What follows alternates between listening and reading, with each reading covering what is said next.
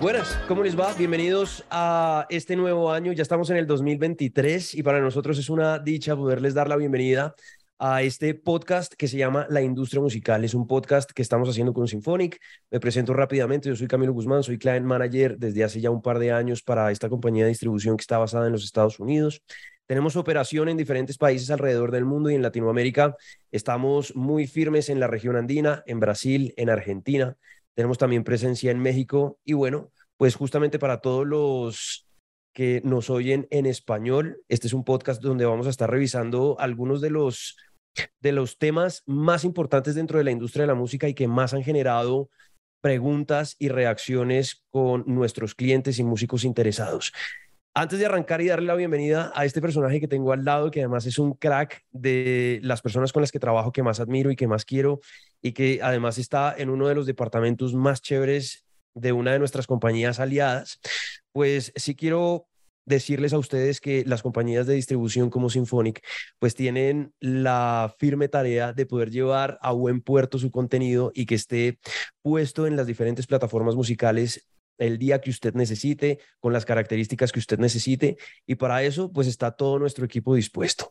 Y una de las, digamos, ramas que tiene la industria de la música y que se ha puesto muy popular, muy trendy últimamente, es la de la sincronización. Y para que nosotros podamos hablar de sincronización, pues tenemos una compañía aliada que se llama Bodega, que es justamente donde trabaja Guille. Y Guille pues arrancó en Symphonic, el tipo tenía diferentes ocupaciones dentro de la compañía y por su talento, por su virtuosismo, por su conocimiento musical, lo jalaron para bodega para que se convierta hoy en uno de los representantes de sincronización, que es el que ha logrado la mayor cantidad de momentos y casos de éxito con los clientes que han hecho parte del roster de Symphonic. Guille, bienvenido a nuestro, a nuestro podcast La Industria Musical 2023. Camilo, muchas gracias. Eh, muchísimas gracias por invitarme, por tenerme aquí. Es un honor eh, compartir este momento contigo gran comunicador, gran compañero, eh, diríamos legendario. Eh, y bueno, eh, listo ya para compartir pues todo, lo que, todo lo que podamos aportar en temas de, de sincronización. De una, arranquemos, músicos independientes, fanáticos de la música, fanáticos de la industria, bienvenidos a hablar de sincronización. ¿Qué es Bodega y por qué funciona como compañía aliada de Sinfónica? A mí esa historia me encanta, Guille, porque detrás de Bodega hay, hay una historia muy bacana de las pequeñas bodegas en Nueva York, donde la gente va y compra lo que necesita y esto tiene mucho que ver con lo que Bodega significa en términos de sincronización, ¿no? Sí, exactamente. Bueno, Bodega es fundada por John eh, Misrachi, quien es el, es el Head of Sync, digamos que es quien está a la cabeza de, de, de la empresa y de, y de, esta área de Symphonic. Eh, John precisamente vive en Nueva York y para aquellos que no saben, pues bodegas está, son estas tiendas, digamos, que están eh, en los barrios en los que la gente eh, para para comprar rápidamente, ¿no? Eh, y eso se asocia mucho con Em, el término one stop, ¿no? Las bodegas es un, es, un, es un tipo de comercio donde la gente para a comprar de todo, donde pretende encontrar de absolutamente todo en un espacio muy pequeño para no tener que hacer otras paradas. ¿Cómo tiene que ver esto con, con la sincronización? Em, en sincronización, el término one stop se refiere a que las obras tengan un único titular, eh, que controle tanto el 100% de la composición como del fonograma. No se tiene que eh, malentender con que sea una sola persona, pero con que la persona que represente esa obra o ese fonograma y tenga muy claro quiénes eh, de tener colaboradores, quiénes son estos, ¿vale? Para que al momento de licenciar no haya que sino hacer una sola parada, ¿vale? Eso, Como eso que tú estás diciendo ahí, Guille, me, me encanta porque eh, estamos entrando en diferentes, en diferentes términos que son un poco técnicos, pero que vale mucho la pena como empezar a, a, desglosarlos. Lo primero es que cuando nosotros hablamos de una compañía de distribución, por lo general estamos hablando de masters, es decir, del fonograma, de, de la grabación. Y cuando entramos a hablar de sincronización, pues además de hablar de masters o del fonograma, estamos hablando también de los derechos editoriales, porque hay un creador de esa obra. Distinto a cómo funciona en la distribución, en la sincronización, sí tenemos que tener esas dos ramas muy claritas. Exactamente. Sí, ¿por qué? Porque eh, en, sincronización eh, los derechos que se terminan licenciando es por las dos partes de una canción, en este caso por la composición, otro por el máster, el fonograma o la obra, donde no necesariamente siempre los actores son los mismos. Entonces, eh, tanto los autores de no ser los mismos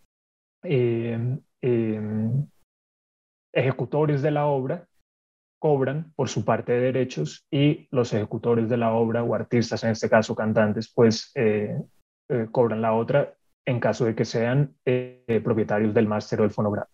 Por eso es que el término one stop coge como una relevancia muy importante porque es el material o el contenido favorito de bodega para poder empezar a generar diferentes conversaciones con third parties, como lo decimos en inglés.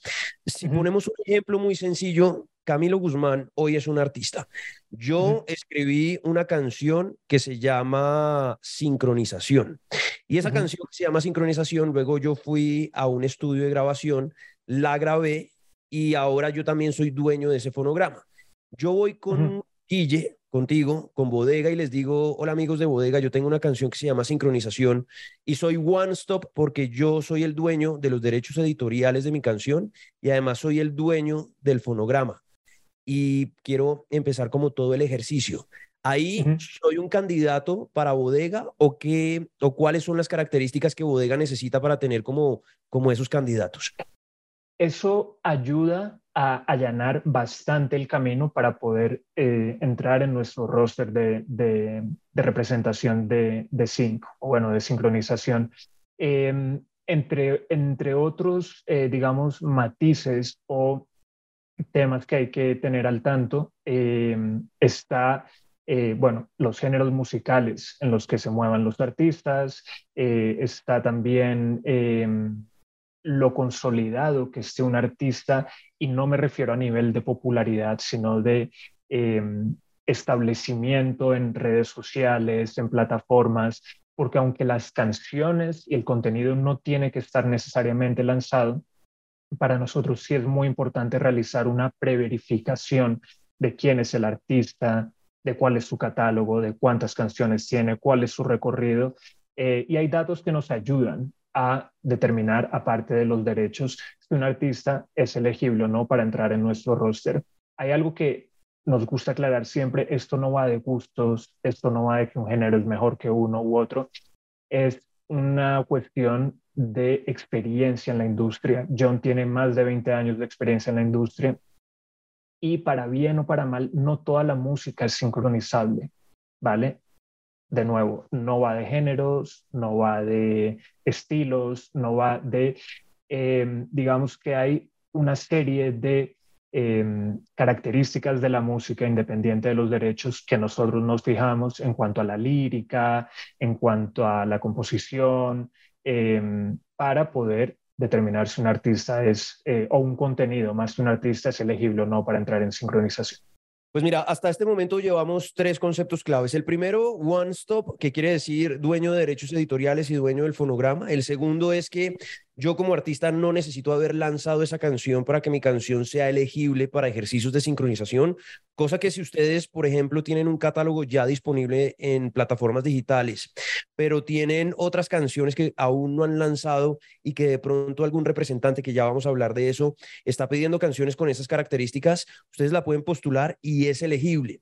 Y la número tres es que el artista no sea como como tan emergente, es decir, que tenga como una carrera desarrollada dentro del mundo de la música. Desarrollada no tiene que ser a gran escala, pero sí que sea una persona que constantemente esté sacando canciones, que dentro del el círculo que se mueve de la industria de la música tenga algo de reconocimiento, que esté muy bien conectado dentro de su mismo círculo, que sea un personaje que sí se está moviendo dentro de la música y que no sea la música como un accidente dentro de su vida. Entonces, básicamente son como esas tres características para que usted diga, ok, ya tengo estas tres, hice check, voy a llenar el formulario porque digamos que lo elegible para la sincronización con bodega se hace a través de formulario, ¿cierto, Guille? Sí, exactamente. En nuestra página web, bodegasync.com, eh, van, a, van a encontrar el apartado para aplicar. Esta aplicación eh, les va a llevar unos minutos. Lo más importante de todo es que todas las respuestas sean eh, completadas a la mayor, con la mayor precisión posible para que nosotros tengamos todo a mano a la hora de decidir si eh, podemos o no representar el, catálogo de, las personas que aplican. Eso por el lado de los músicos. Ya, mi querido músico independiente o perteneciente a un label o perteneciente a una editora, ya sabe cómo funciona este cuento y ya sabe cómo usted puede ser elegible. Ahora metámonos, ya abrimos la puerta de bodega y metámonos dentro de bodega para empezar a esculcar un poco cómo es que funciona esto al interior. En los ejercicios de sincronización hay dos actores que son muy importantes. El primero es el representante y el segundo es el music supervisor o el supervisor musical. ¿Cómo funciona y por qué son tan fundamentales dentro de este proceso estos dos personajes, Perfecto. En cuanto al representante de sincronización, como lo somos nosotros en bodega, nosotros nos encargamos de realizar una tarea previa a y ayudarle al supervisor musical recopilando un catálogo eh, en el cual se formalizan unos acuerdos de representación de esos derechos para que esta música pueda ser licenciada en producciones audiovisuales. Digamos que nosotros somos un filtro para los supervisores musicales eh, al tener eh, la claridad sobre los derechos que hay sobre una canción y sobre em, la gestión operativa de ese contenido. Un representante de sincronización también tiene formateado todo su catálogo con diferentes etiquetas, eh, si son voces femeninas o masculinas, cuál es el género de la canción, eh, cuál es el, lo que qué es lo que transmite la canción, porque muchas veces las solicitudes de los supervisores musicales, y ahora entramos en esa figura, eh, especifican todo esto, ¿no? Estábamos buscando una canción de hip hop en francés que hable de eh, eh, temas de pandillas, vamos a poner un ejemplo. Entonces, si un representante de sincronización la tiene en su catálogo, simplemente tiene que hacer una búsqueda ya filtrada y envía y representa esta canción ante este supervisor musical, eh, garantizándole cuáles son los derechos que ya están establecidos sobre esa canción, sea one stop o no one stop también. Bien, ahí está. Eso es el famoso brief, ¿no? Llega el brief por parte de agencia o supervisores musicales y lo adopta el representante y el representante hace inmediatamente la búsqueda dentro del roster para poder llamar al músico y decirle, bueno, necesito esta canción, disponibilidad de tiempo antes de entrar al supervisor musical, Guille, que debe tener el músico para poder enviar, es decir, tiempo de reacción en el momento en el que el representante los busca. En este caso, Bodega eh, digamos que ingiere el catálogo a priori. Es decir, cuando un artista firma un acuerdo con bodega, nosotros establecemos cuál es el listado de canciones en el cual estamos interesados y el artista debe enviarnos este catálogo de canciones para que nosotros lo podamos mover en esos márgenes tan cortos de tiempo que hay en la sincronización para el envío de contenido sin necesidad de acudir al artista nosotros a priori ya contamos con el catálogo.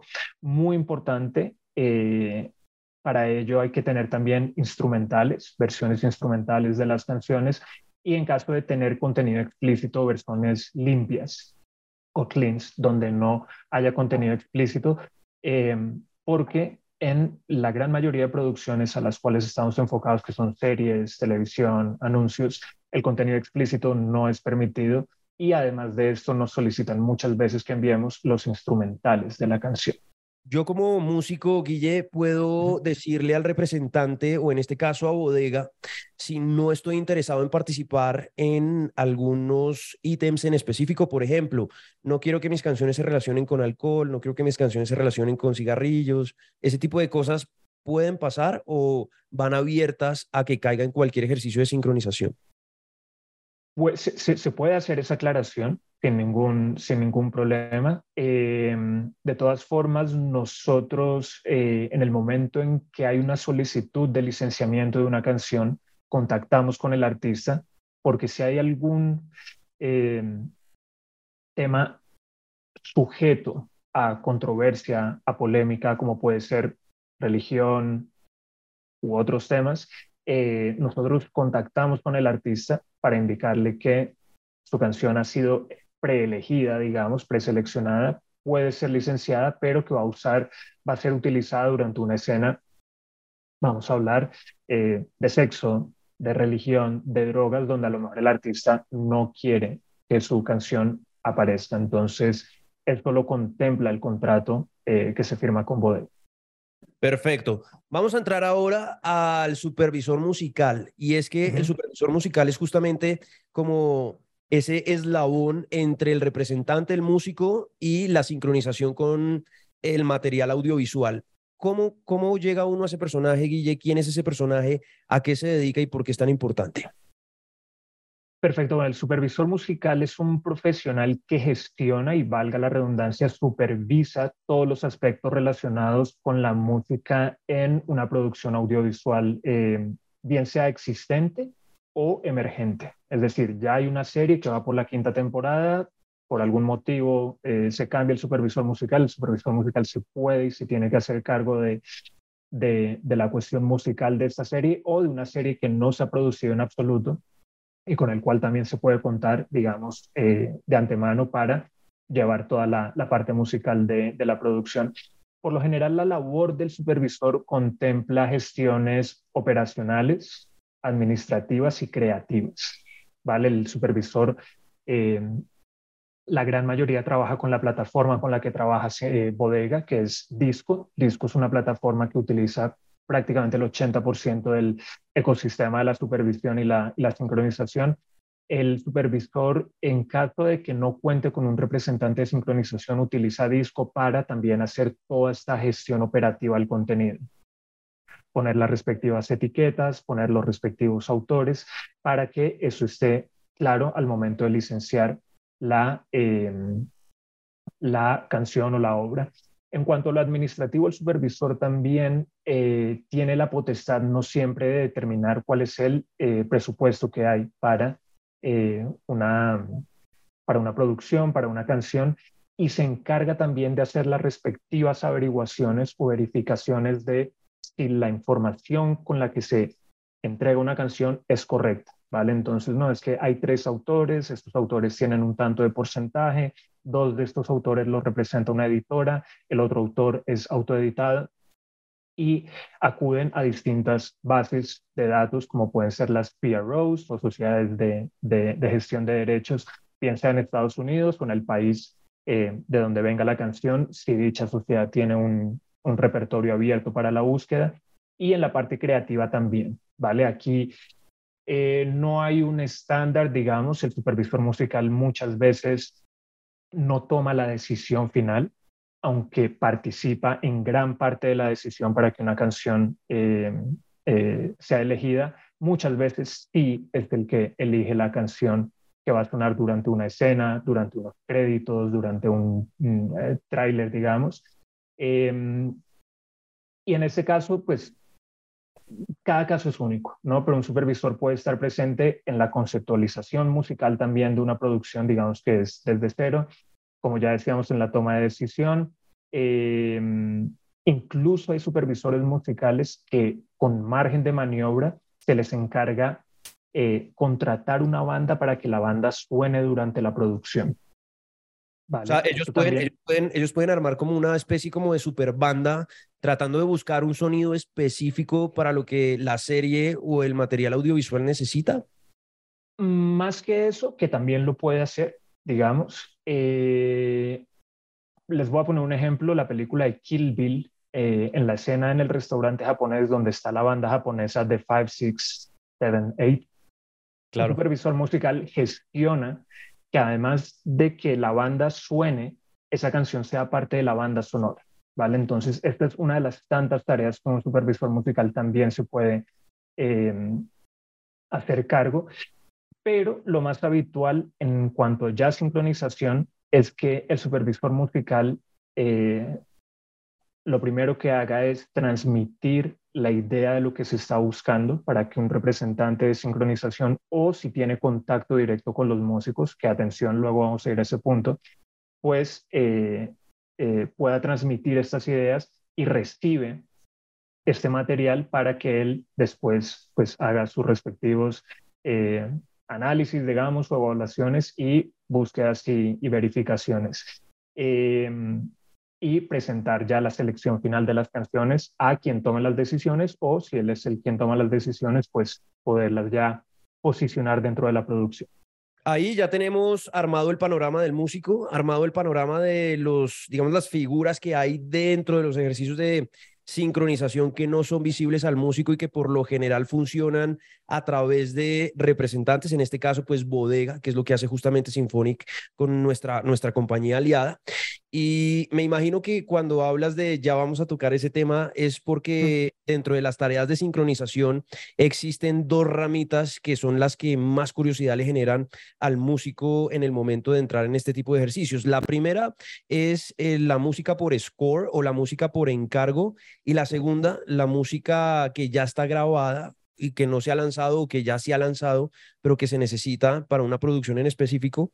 Y digamos que para poder hablar de estas dos ramitas, Guille, está buenísimo también entrar dentro del campo donde la gente está como muy conectada con las series a través de la llegada de las plataformas a la vida de los seres humanos, porque digamos que las diferentes plataformas se han encargado de trabajar con algunas productoras que se han encargado de hacer la búsqueda de material sonoro para esas producciones de manera mucho más local de manera mucho más regional. Entonces, como que eso abrió un montón el espectro para poder jugar un poquitico con los artistas de cada región, dependiendo de dónde se esté grabando cada serie. Pero hablemos, hablemos de las dos ramitas y nos vamos metiendo como en ese campo. Perfecto. Eh, aquí es muy importante recalcar que eh, no se debe confundir lo que es el con el soundtrack o la banda sonora, porque precisamente aquí radica la diferencia, ¿vale? El score es la música incidental que generalmente suena como de fondo en una producción para crear una atmósfera determinada y generalmente es original, es decir, compuesta explícitamente para eh, la, la producción o de librería, ¿vale? Que pues ya es una realidad en la industria musical, las librerías de sonidos probablemente ya lo eran, pero ahora son, están mucho más democratizadas y accesibles para, eh, para todo el mundo. Entonces, em, ¿en qué se diferencia con el soundtrack? El soundtrack es música ya existente o composiciones hechas también expresamente para una eh, producción audiovisual en concreto. ¿Vale? La música existente hace parte de la banda sonora, eh, valga la redundancia, son canciones eh, existentes, pero también las originales y creadas ad hoc, ¿vale? Voy a poner un ejemplo de esto. En una producción de Disney, vamos a remontarnos a las eh, producciones más antiguas, el score sería este piano de fondo que a lo mejor suena cuando Mickey Mouse está siendo perseguido, no se debe confundir con el soundtrack, que probablemente es la canción que Mickey Mouse cantaría cuando ya se ha liberado de aquella persecución donde hay una composición para una obra, la cual pues Disney se apropiaría de esa canción, ¿no? Entonces gestionaría tanto los derechos de composición como de obra. Entonces, esa es principalmente la diferencia entre el score y eh, la música existente ese contrato, Guille, cuando uno hace ese tipo de negociaciones para los ejercicios de sincronización, ¿cuánto tiempo duran más o menos para que el músico tenga como una idea de cómo funcionan? Esta, esta respuesta es muy, muy relativa, ¿vale? complicada. Cada producción, sí, más que complicada, es muy relativa porque cada producción establece unos parámetros distintos de acuerdo a sus proyecciones, ¿vale? Hay canciones eh, eh, para películas donde los derechos son a perpetuidad, eh, para el mundo entero, donde evidentemente después puede que haya conflictos por quién posee los derechos de una canción o de representación de una canción en un país u otro.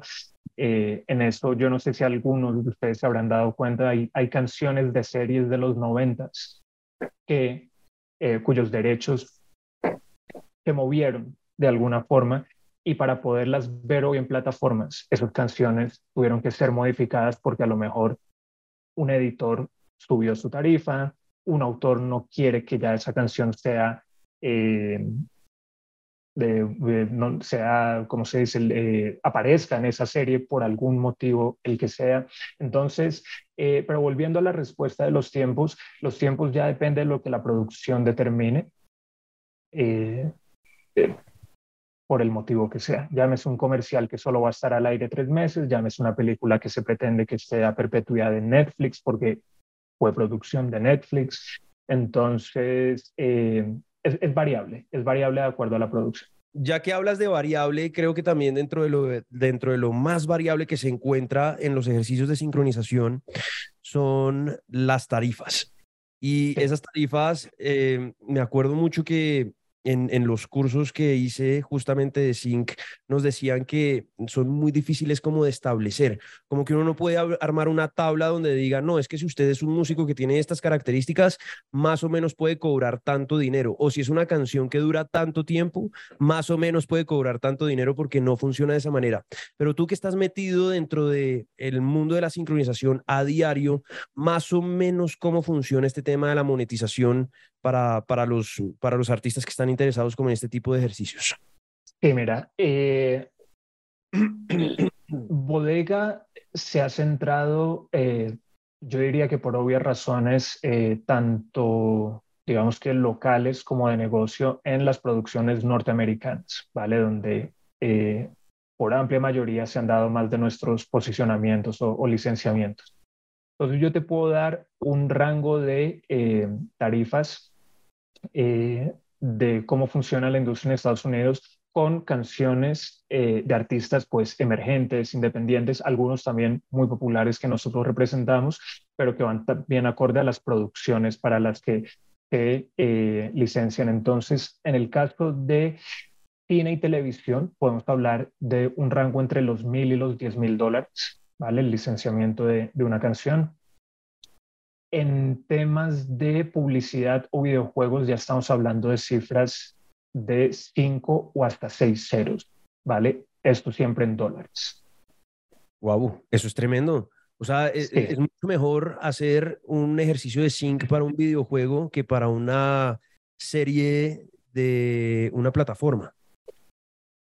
Eh, en términos de negocio, sí, también hay tamaños y tamaños de videojuegos, ¿no? Eso, eso, que también quede claro y también hay tamaños y tamaños de series y de películas y de publicidad. Pero esas son las tarifas que generalmente se manejan en los Estados Unidos. O sea, eh, yo les puedo contar un, un, ejemplo de una experiencia eh, que viví en el, en el Festival de Nashville, en el Festival de Cine de Nashville recientemente, en el cual un supervisor musical pues, nos habló de un caso de éxito o cercano al éxito, digamos, con una canción de Nina Simone para una marca deportiva muy reconocida.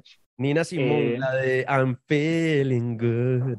Para que la gente que tenga una referencia, no sonora porque yo no canto, pero para que eh, la, la, la, gran Nina Simone eh, donde los representantes de, la, los titulares de los derechos de la canción eh, pedían algo muy cercano al millón de dólares para poder ser utilizada en un comercial de más o menos, bueno, anuncio, anuncio comercial de más o menos un minuto y algo de esta marca deportiva, eh, y el presupuesto no llegaba para, para eso, que los valía, los valía, quiero decir, el mercado puede. Eh, otra marca podría decir, bueno, nos acercamos al millón de dólares Claro. Eh, el presupuesto solamente era de 250 mil y se optó por otra canción. Esto en publicidad para una marca muy reconocida deportiva, para un comercial relativamente largo de minuto y pico. Sí, es que eso es muy relativo, eso depende de comités, depende de las marcas, depende de las plataformas, depende de una cantidad de cosas que al final, pues la música, desde que esté disponible en un lugar como bodega para que los representantes puedan tener el contacto con los supervisores musicales y ellos puedan enviar el material a tiempo para las agencias que están buscando ese tipo de, de sonorización, pues ya usted como músico tiene medio camino andado porque ya está haciendo la tarea de una manera juiciosa. Hay un caso que a mí me gusta gusta mucho, Guille, de los temas de sincronización es justamente el de Transpotting, la película de finales de la década de los 90. La gente la recuerda mucho por Lost for Life de Iggy Pop. Y es, es, como uno de los momentos donde Ivan McGregor uno lo tiene como muy en la cabeza que el tipo calvo con esos ojos azules gigantes sale como corriendo por, por algunas calles eh, en ese ejercicio de sincronización estuvo muy presente Oasis y Noel Gallagher fue el que dijo, no estoy interesado a que mi, mis, canciones, porque es, él es el que escribe las canciones o era el que escribe las canciones para Oasis, tengan nada que ver con una película de trenes. Él estaba convencido que Transpotting era una película que tenía dentro de su objetivo hablar de transporte, de lo que fuera, de cualquier tipo de mercancía de un lugar a otro. Y él dijo, no, Oasis no está muy interesado en esa vuelta, no quiero, no quiero que las canciones de Oasis estén ahí y le ofrecen esa misma participación protagónica a Iggy Pop y ahí es donde incluyen Lost for Life, que se vuelve además en referentes icónicos de la cultura. Es que eso es lo que a mí más me, lo que más me gusta de los ejercicios de sync, que ustedes pueden tener una sincronización para publicidad, para una serie, para un videojuego, pero al final están jugando con la cultura y puede ser tan exitoso que su canción puede pasar a otro plano distinto al económico, a otro plano distinto al de haber compuesto esa canción sentado en su casa por razones de amor, de tusa, de soledad, de lo que fuera, y se la regala a la gente para que lo apropie en momentos, en momentos culturales muy bonitos que, bueno, pues digamos que es cosas de las que a mí me mueven el corazón en este tipo de, ejercicios de sincronización. Ya para ir cerrando, Guille, que nos fuimos un poquito largos, pero es que este tema es apasionante. Eh, casos de éxito que has tenido con Bodega que te han llamado la atención. Eh, bueno, eh, recientemente tuvimos uno y, esto de, los casos de éxito, hay, un matiz que, me gustaría hacer al respecto. Hay uno que tuvimos para Apple TV, en el cual una canción de unos artistas colombianos representados por un partner eh, editor que tenemos aquí en Colombia, eh, pues fue seleccionada para salir en la serie Eco 3, que creo que también se llama Longboard. Em, y para que se hagan una idea eh, de cómo son los tiempos en sync, porque esto es algo que es muy importante tenerlo en cuenta, esta canción eh, se empezó a mover en el mes de junio del 2022. Em, muchas veces eh, nosotros entendemos la la premura que hay por parte de los artistas de, de, de, ver los resultados, pero sincronización es uno de los ejemplos más claros de, de que la paciencia eh, da, da, sus frutos y a, mí hay una frase que me encanta que no, no se ha podido determinar la, la, autoría de la misma, que es vísteme despacio que tengo prisa. Pues en sincronización o en supervisión esto funciona así porque nosotros hasta el mes de diciembre no tuvimos noticias y esto es muy habitual para que lo tengan en cuenta. Eh, no tuvimos noticias de la canción. Eh, nosotros como agentes de sincronización o incluso los artistas cuando envían una canción lo máximo y tampoco es muy común que pueden recibir de un supervisor son las gracias por haberles facilitado el, contenido. Eh, y la única oportunidad en la que vuelven a escuchar es cuando hay la posibilidad de que se licencie, se hacen las respectivas verificaciones y pasaron seis meses eh, para que eh, esta oportunidad se, se, materializara. Entonces, bueno, ese es uno de los casos de éxito. Este es un grupo de chicos que que se dedican bueno, al, al, género latino urbano en Medellín. Eh, y yo creo que ninguno teníamos en el mapa, eh, después de tantos meses, que eh, la canción pueda, pudiera ser licenciada y apareciera en, este, en, este, en esta serie. Em, te puedo mencionar también la serie Call Me Cat, que creo que en Latinoamérica la tiene HBO Max, en la cual tuvimos otra, otro posicionamiento. Y eh, hay uno que tuvimos el año pasado en otra serie de HBO Max que se llama The Sex Lives of College Girls, en la cual tuvimos hasta siete, si no me equivoco, u ocho canciones en la segunda temporada. Sí. Eh, esto, es, esto también es común cuando un supervisor eh, conecta con un agente de sincronización y tanto la cuestión musical como de derechos es fluida y al supervisor le gusta, pues suele solicitar más música eh, de, ese mismo agente de, de, ese mismo agente de representación.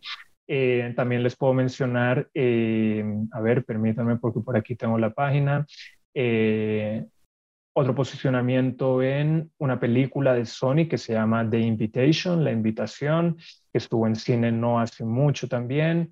en Amazon Prime Video tuvimos em, una, en una serie que se llama The One That Got Away.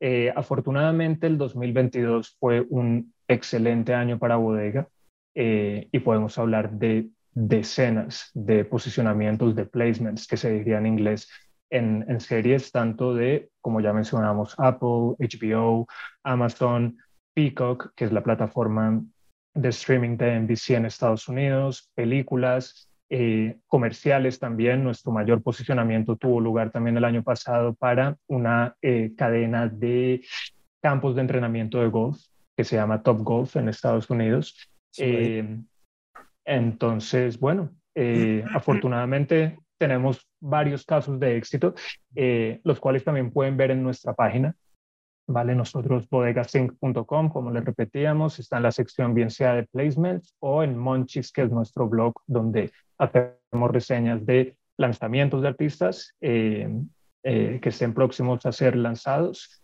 y de estos posicionamientos que, que tenemos.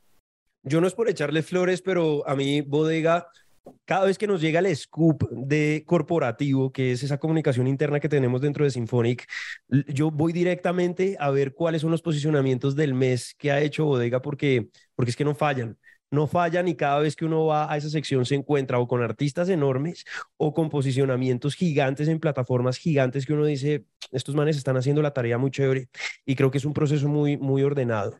John, el creador de Bodega, es un tipo, como lo decías, Miguel, eh, Guille, con una, con una experiencia gigante, más de 20 años, que eso lo logra conectar con una cantidad de agentes dentro de la industria y de alguna manera garantiza por lo menos el acercamiento de Bodega a este tipo de conversaciones. Y pues tú, Guille, que yo definitivamente, si hay alguien con quien disfruto sentarme a hablar de música es contigo y que nos queda pendiente un jueguito que no hemos hecho, pero del cual eres muy famoso dentro de las instalaciones de Symphonic y es, uno le pone a Guille cualquier canción y el man casi que con el primer acorde le puede decir a uno, eso es tal canción de tal artista, de tal año y viene en tal disco.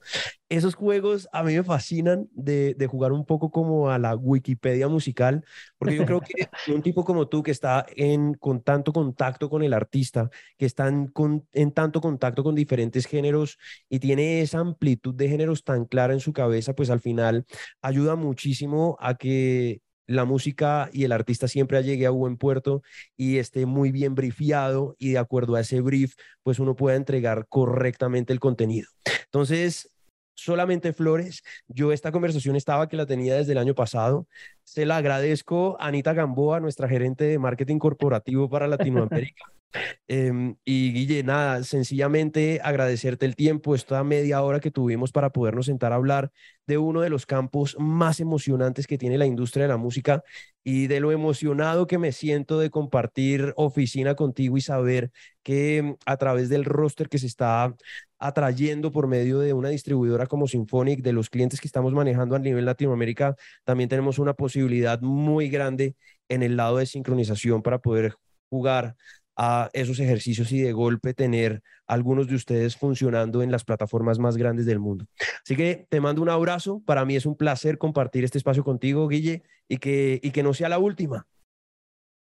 Sí, que no sea lo último, eh, que no sea la última. Yo no soy muy dado a, a estos encuentros. Muchas gracias a, Ana, a Neta, Ana María.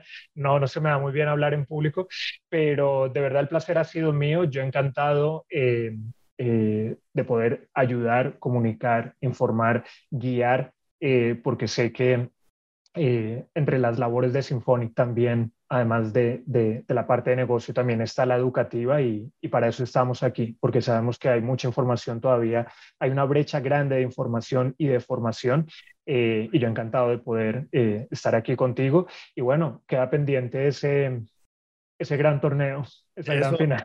Hagámoslo, hagámoslo, hagámoslo que me parece interesante y le ponemos ahí alguna, algún tipo de penitencia para hacerlo más, más, atractivo.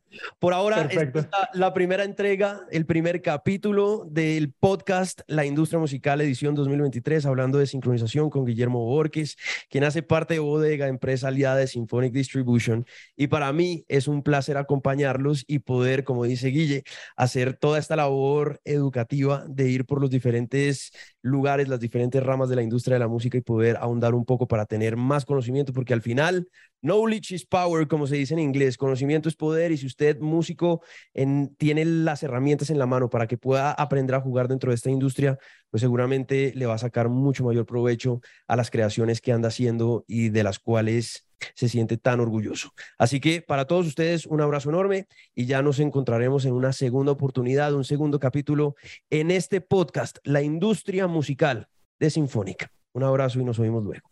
Chao, chao.